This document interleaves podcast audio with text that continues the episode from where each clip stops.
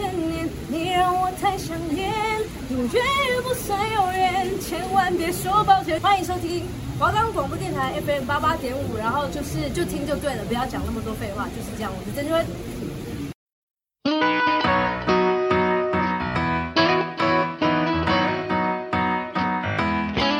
今晚我想来点汉堡、寿司、年糕、打抛猪、意大利面。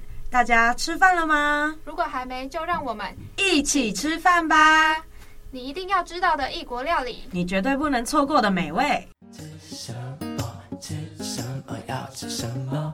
吃什么？吃什么？要吃什么？吃什么？吃什么？要吃什么？大家好，我是樱桃，我是小丸子，欢迎收听一起吃饭吧。哎，小丸子，我们今天要分享什么国家啊？就是那个对任何人都超级有礼貌的国家啊！我知道，我知道，你说的是日本，对不对？之前每一次去日本的时候，都觉得他们真的超有礼貌又超亲切，很多那种女店员啊，讲话语气都超温柔的，不像。什么叫做不像我？我讲话也是温温柔柔、客客气气的啊，我超级温柔的，好吗？为什么要误会你自己啊？你真的是不要再这样子哦。嗯，好啦，哎、欸，但你不觉得他们这样子啊，就是说不定他们都很压抑的感觉？没错。所以啊，日本有一个特有的文化，就是让上班族发泄压力，然后放松的好地方。那这个文化呢，就是居酒屋文化。居酒屋文化，我虽然说很爱吃日本料理，也去过不少次居酒屋，但我还真的不太了解什么居酒屋文化。哎，我好像也没有听过。那居酒屋为什么叫居酒屋？你知道吗？赶快来给我科普一下好了。你真的是只会吃吧？什么知识都不知道。好啦好啦，我就来快点跟你讲吧。居酒屋啊，翻译成中文就是小酒馆、酒铺的意思。那它在早期呢，只是为了贵族阶层服务的酿酒屋，但在江户时代啊，它就得到了真正的发展。那人们呢，可以在贩卖酒的酒屋里喝酒，店家也会提供简单的下酒菜。那在酒屋喝的流连忘返的行为啊，在当时就被称作居酒。然后居酒呢，就是停下来喝酒的意思，这也就是居酒屋的名字的由来哦。哦，原来是这样。那以前是只有男生会去吗？因为我会看一些日本的剧啊，然后很多男性的那种上班族下班啊，都会去那边应酬。然后我以前都想说，他们是不是怕老婆，所以不敢回家？没错哦，但其实你讲对了一半而已啦。像一开始啊，居酒屋多为男性的客人是没错的，那男性的客人都会去喝酒啊。但到了现在，也有很多女性客人啊来光顾，然后逐渐成为了同事、学生之间都会去聚会的地方哦。而且好像很多人都会觉得居酒屋的分量啊，都就是小小的。可是虽然说对我来说是蛮好的啊，因为我这种食量没有很大，但又想要吃很多种的人就很适合。可是通常男生啊都会说就是很少啊，然后居酒屋对一些食量大的男生可能就会比较不划算。其实啊，分量小也是日本料理的特色之一啦。那日本主要呢就是有清淡啊，不油腻，精致营养，注重视觉、味觉跟器皿的搭配。就像你刚刚讲的啊，比起分量大的啊，他们更注重精致小小的，然后还有营养跟美观啊。美观这点我真的完全认同。像我之前啊，因为我去过日本不少次，然后每一次去日本的时候，你看你不觉得随便啊？比如说，好在他们便利商店好了，就他们随便一个小东西包装啊，你不要说糖果饼干，就连那种吃的那种，你就是会觉得哇，他们的包装真的是很用心、很精致。然后日本不是很多牛奶嘛，然后他们的连那牛奶都包装了做的小小罐的，真的是很可爱，就是会可爱到你觉得很舍不得吃掉、喝掉，我都一定会先拍照，因为真的是他们的包装真的是很多小细节，然后很精致。尤其是他们在方便人家使用的那一块又做的还蛮好的。哎、我知道，像我前阵子就有看到一个影片，就是在介绍日本便利商店比较方便吃的容器，像是布丁，他们呢、啊，就是撕开膜之后，把布丁倒盖。那他们的背面啊，有一个缝缝，你只要一撕开，像我们台湾的布丁就要一直敲、一直敲、一直敲才掉下来。但你只要撕开那个缝缝的话，它就会直接掉下来了，你根本就不用一直敲，这样就可以保存就是布丁很完美的形状。这样子倒出来也会比较可爱，就不会很容易弄得很丑丑的，或者是说破掉怎样？没错，也不会喷到到处都是啊。那除了你刚刚讲的那些啊。日本料理也有他们的烹调原则哦，分别是五味、五色，还有五法。五味是哪五味？你知道吗？知道啊，啊不就酸甜苦辣？哎，不对，这样好像只有四味，那是咸吗？哦，还是你上礼拜我们介绍韩国的那个五味啊？哎，你都答错了啦！但其实跟韩国的五味有一点相似哦。那日本的五味就是。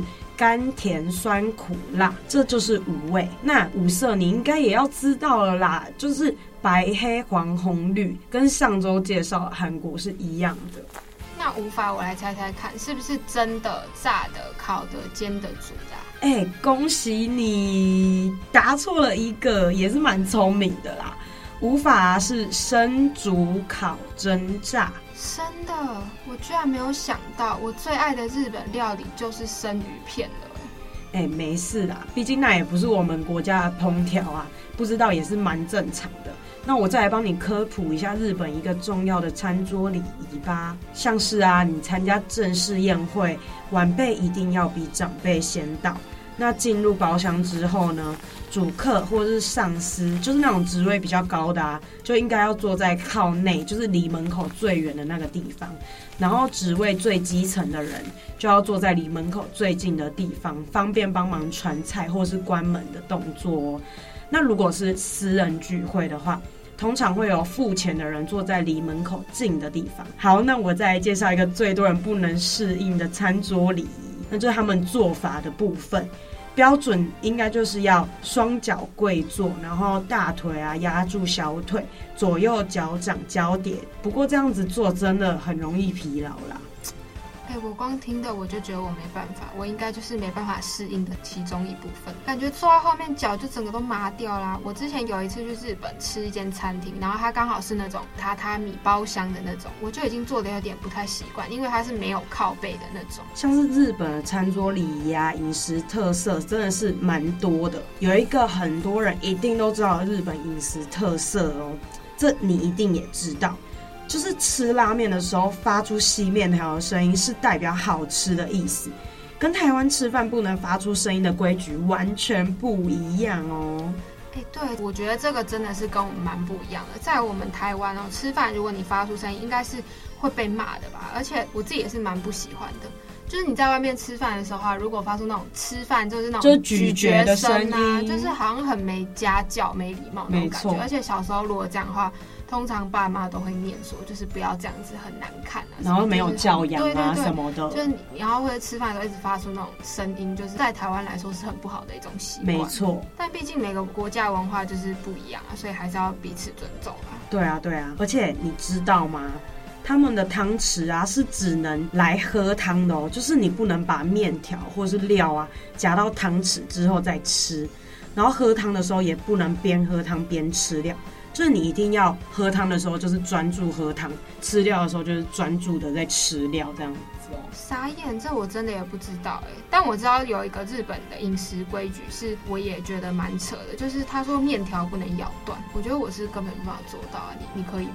哎，我完全也不行哎。你如果一直吸面条，你会一直吸到空气，然后感觉就会 gay 掉啊。对，感觉就会很怪，就是你要一直吸，然后都不能咬断，我觉得完全没办法适应。对，而且。但可能就是不能咬断它，所以他们才会发出那个吃面那种好吃的声音哦，才会有那种吸吮的声音。对对对对对，没错没错。哎，那还有一个很多台湾人都会做，但其实日本人是不会这样做的哦，就是啊，把芥末跟酱油混在一起。日本的寿司啊，多半里面都已经放好芥末了。但在台湾，很多人去吃回转寿司的时候啊，会把军舰寿司啊拿去沾酱油，或是把生姜当做小菜这样子吃。其实都是错的，应该是要把生姜沾了酱油之后。放在寿司上面才是最正规的日式吃法哦。这个我也真的不知道哎、我妈就是那个会把生姜片拿来当小菜吃的人，她超爱，她是真的会就是拿一种回来时候都要附那种小碟子，她是真的会把那个生姜夹在那个碟子上，然后吃完之后还再吃的那种、她就超爱。但是我是就不太吃那个，但是呢，我是那个会把寿司拿来沾酱油的人，而且我很喜欢把芥末跟酱油就是搅拌得很均匀这样。然后吃生鱼片的时候也一定要这样子，就是都要搅的很均匀。我不喜欢就是一块放在酱油上面这样，然后没有拌的那种感觉，就是我一定要整个就是弄得咯咯那样。哎、我跟你讲，我妈跟你妈一定可以当朋友，你知道为什么吗？我妈也超爱把生姜片拿来当小菜吃的，我真的也不懂哎、因为我觉得生姜片也是有一点呛呛的东西。然后像芥末啊，其实我自己本身是不太爱沾芥末的，因为我觉得太呛了。芥末就是要呛才爽啊，就是要有那种呛的感觉啊。我觉得吃那种什么寿司啊，有的生鱼片啊，你不沾芥末，我真的觉得，但我觉得超怪的。如果是我，我完全不能接受没有沾芥末的生鱼片，我会觉得少一个味道，对，就少一个感觉。但是其实感觉就不对。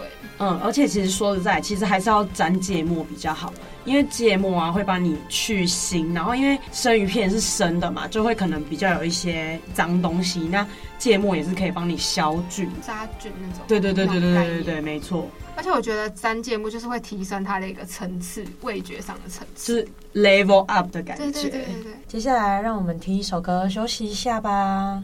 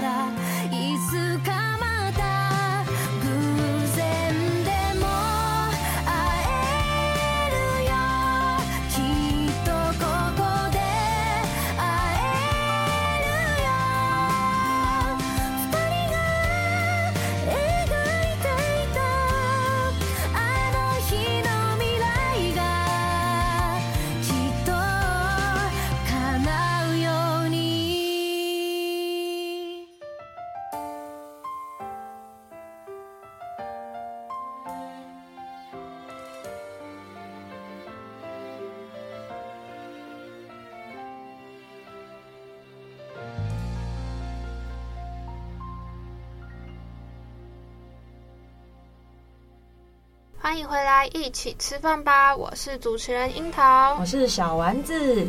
哎、好啦，那我们讲了那么多日本的饮食文化跟特色啊，啊，你这么懂吃，你一定知道很多日本的道地小吃吧？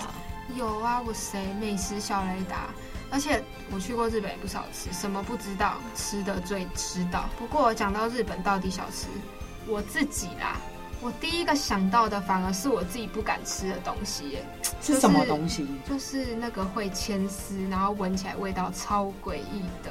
是那个卡通都很常出现的那个东西吗？就是大家会拿筷子一直拉、一直拉的那没有个东西。错，就是很诡异的纳豆。哎、我跟你讲，纳豆这个东西，我自己也真的没有去尝试过。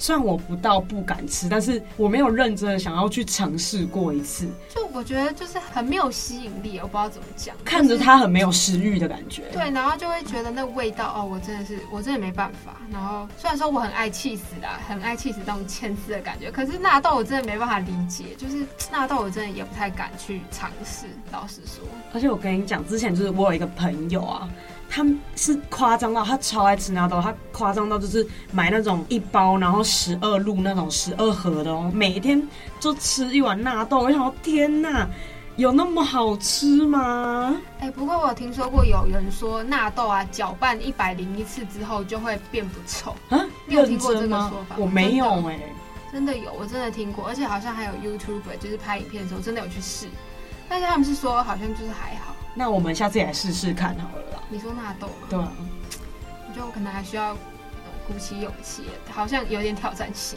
好啦好啦，哎、那除了纳豆之外，还有什么推荐的、啊？寿司，虽然你可能会觉得我讲这什么大家都知道，可是寿司真的是日本一个很道地、很基本、人人都应该知道的美食啊。虽然台湾也吃得到寿司，但我跟你讲，我去日本绝对还是会跑去吃寿司，而且绝对不止吃一间。哎、寿司这个推荐真的是蛮烂的哎、但我本身自己也是蛮爱吃的啦。哎、那你除了吃寿司，你还会特别点什么吃吗？我去回转寿司，通常都一定会点的就是鲑鱼。我在这里必须大大表示我对鲑鱼的热爱。我一定会吃的东西就是鲑鱼，不管是生的还是炙烧的，我都可以。我就是超爱，我对鲑鱼就是一种热爱，跟爱起司是一样的。我从小就爱吃鲑鱼。哎、讲到鲑鱼，我朋友也超爱吃鲑鱼的，但我自己本身是比较喜欢吃尾鱼，因为我觉得像我朋友就是吃尾鱼，然后他会觉得说鲑鱼的那个油脂味就是会油腻味太多了。可是真的就是吃鲑鱼就是要吃那个味道啊，就是那个味道就是哦。那我就是自己偏爱那种油脂味，就是喜欢鲑鱼的那个味道，但我就比较没那么爱味。哎、这样听一听，你真的从小就是吃货哎、干嘛这样？哎、不过好啦，老实说，哎，其实我还是婴儿的时候就送过一次医院，就是因为我吃太多，满到喉咙的那种，超夸张。医生就说：“哎，妈妈不要再给他吃了，他已经满到喉咙了。”哎，你是认真的吗？我觉得这个故事有点太瞎了哦。认真，真的是就是满到喉咙，然后就是那种一侧翻哦，就是东西会直接瞬间就是像倾盆大雨，像那个喷泉这样子，就直接这样喷出来。医生就跟我妈说，不要再给他吃了，已经满到喉咙。哎，我觉得那个喷泉很好想象，也蛮恶心瀑布的 的感觉。真的蛮恶心的哎。好啦，那除了这些东西，你还会点什么？我有想到一个蛮特别的嗯玉子烧，但我跟你讲，我在台湾的时候完全不会去拿玉子烧来吃，它在上面转十圈，我都不会想要拿它下来吃。可是去日本，我一定会吃。不知道为什么，我真的觉得日本的玉子烧真的做的很好吃，就是那种很 juicy，那种咬下去会喷汁的那种感觉。然后玉子烧也是日本很传统的道地小吃。你知道做出一个完美的玉子烧是很需要功夫的，而且你一定不知道玉子烧的由来吧？换我来给你科普一下。玉子烧真的也是一个完全不会想点的东西，因为它看起来就是一个干巴巴啊，根本不是像你讲的什么很 juicy 的感觉。它看起来就是我完全就是吃进去会 gay 点的那种感觉，就要喝很多水那种感觉。那你一定还是不知道玉子烧的由来。看你这样讲，你对玉子烧应该没有什么了解。对，我真的不太了解玉子烧，那你快点跟我介绍介绍吧。OK，其实日本人啊，他们在江户时代之前，他们是不吃鸡蛋的。然后日本人因为受到佛教啊的强烈影响跟制约，所以他们是禁止吃动物的肉跟卵。然后在四月到九月的水稻生长期，百姓被禁止吃牛、马、犬，犬就是他们的狗。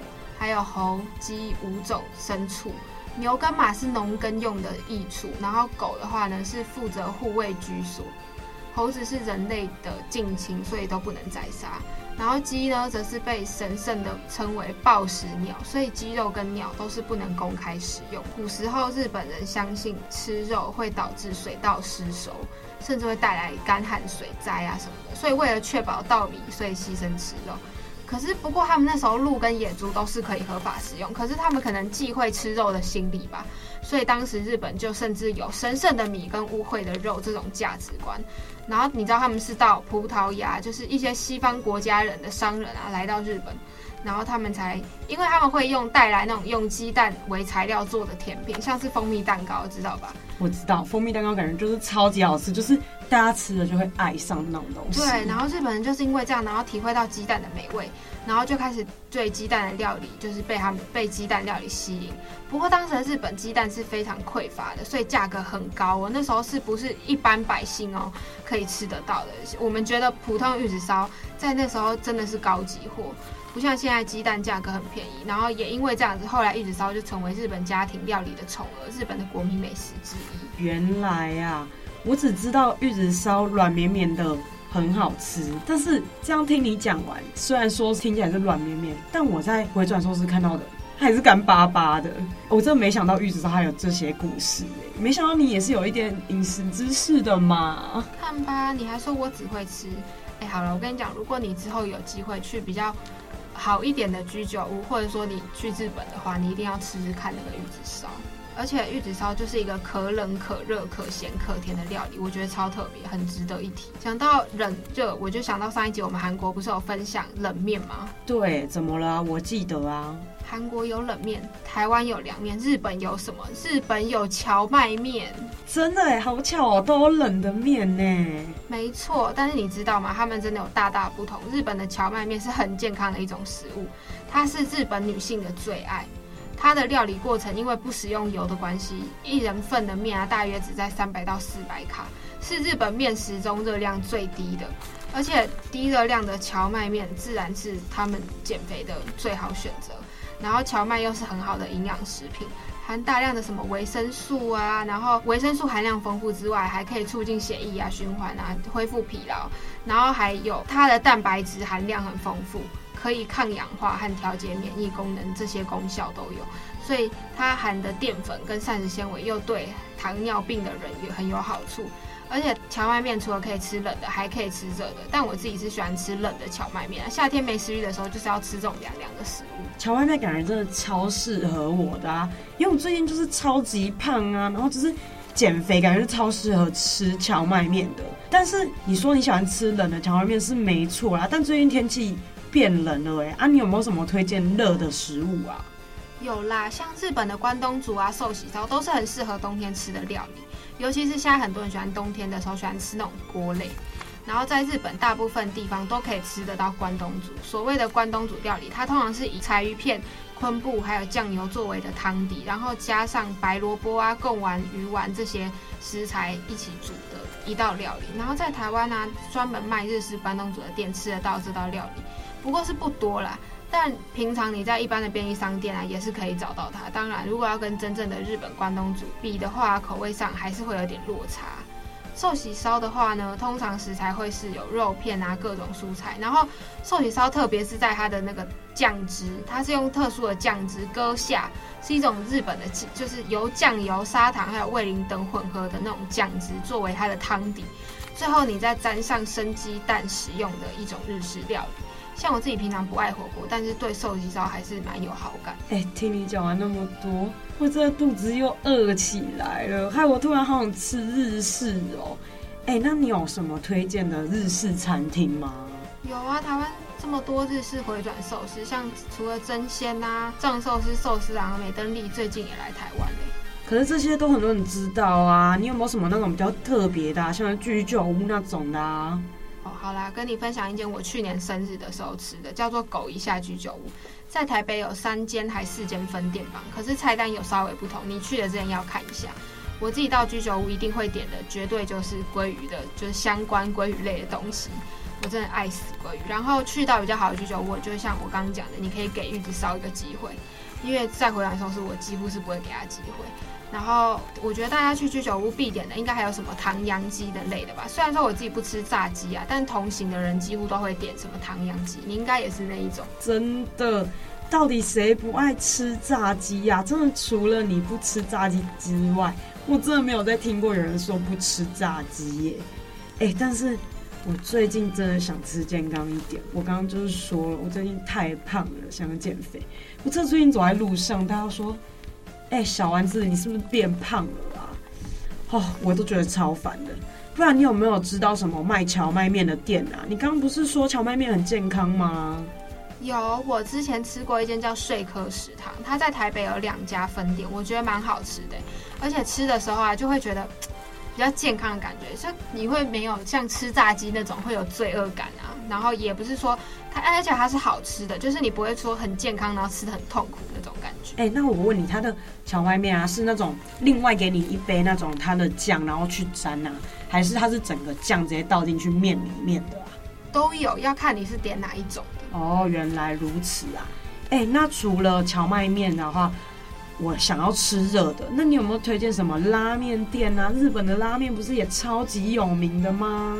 对耶，我刚刚就还没有讲到拉面。台北中山区啊，其实那一带集结超多很厉害、很有名的拉面店，像是鸟人拉面啊、面屋一灯、鬼金棒，真的多到不行哎。我觉得我可能没办法推荐的，因为每个人吃拉面然后就各有各的喜好，就是有不同的那种习惯。像有的人就喜欢吃那种很浓很浓的汤头，有的人就喜欢吃那种比较清淡的，就是那种清汤的那种。所以我觉得各有各的好，我觉得你应该还是要自己一间一间去吃吃看好了。哎、你推荐的这些我都超想吃的哎，但其实我在台湾只吃过一间日式拉面店，就是一兰拉面，就最有名的。但我上次去吃，我就觉得说，因为它也是可以选那种蒜头浓度啊，然后汤的浓度，我都是选普通普通的那种。但是我自己喝汤，我是觉得还有点过咸的那种。而且我觉得一兰拉面的 CP 值就是说实在有点低。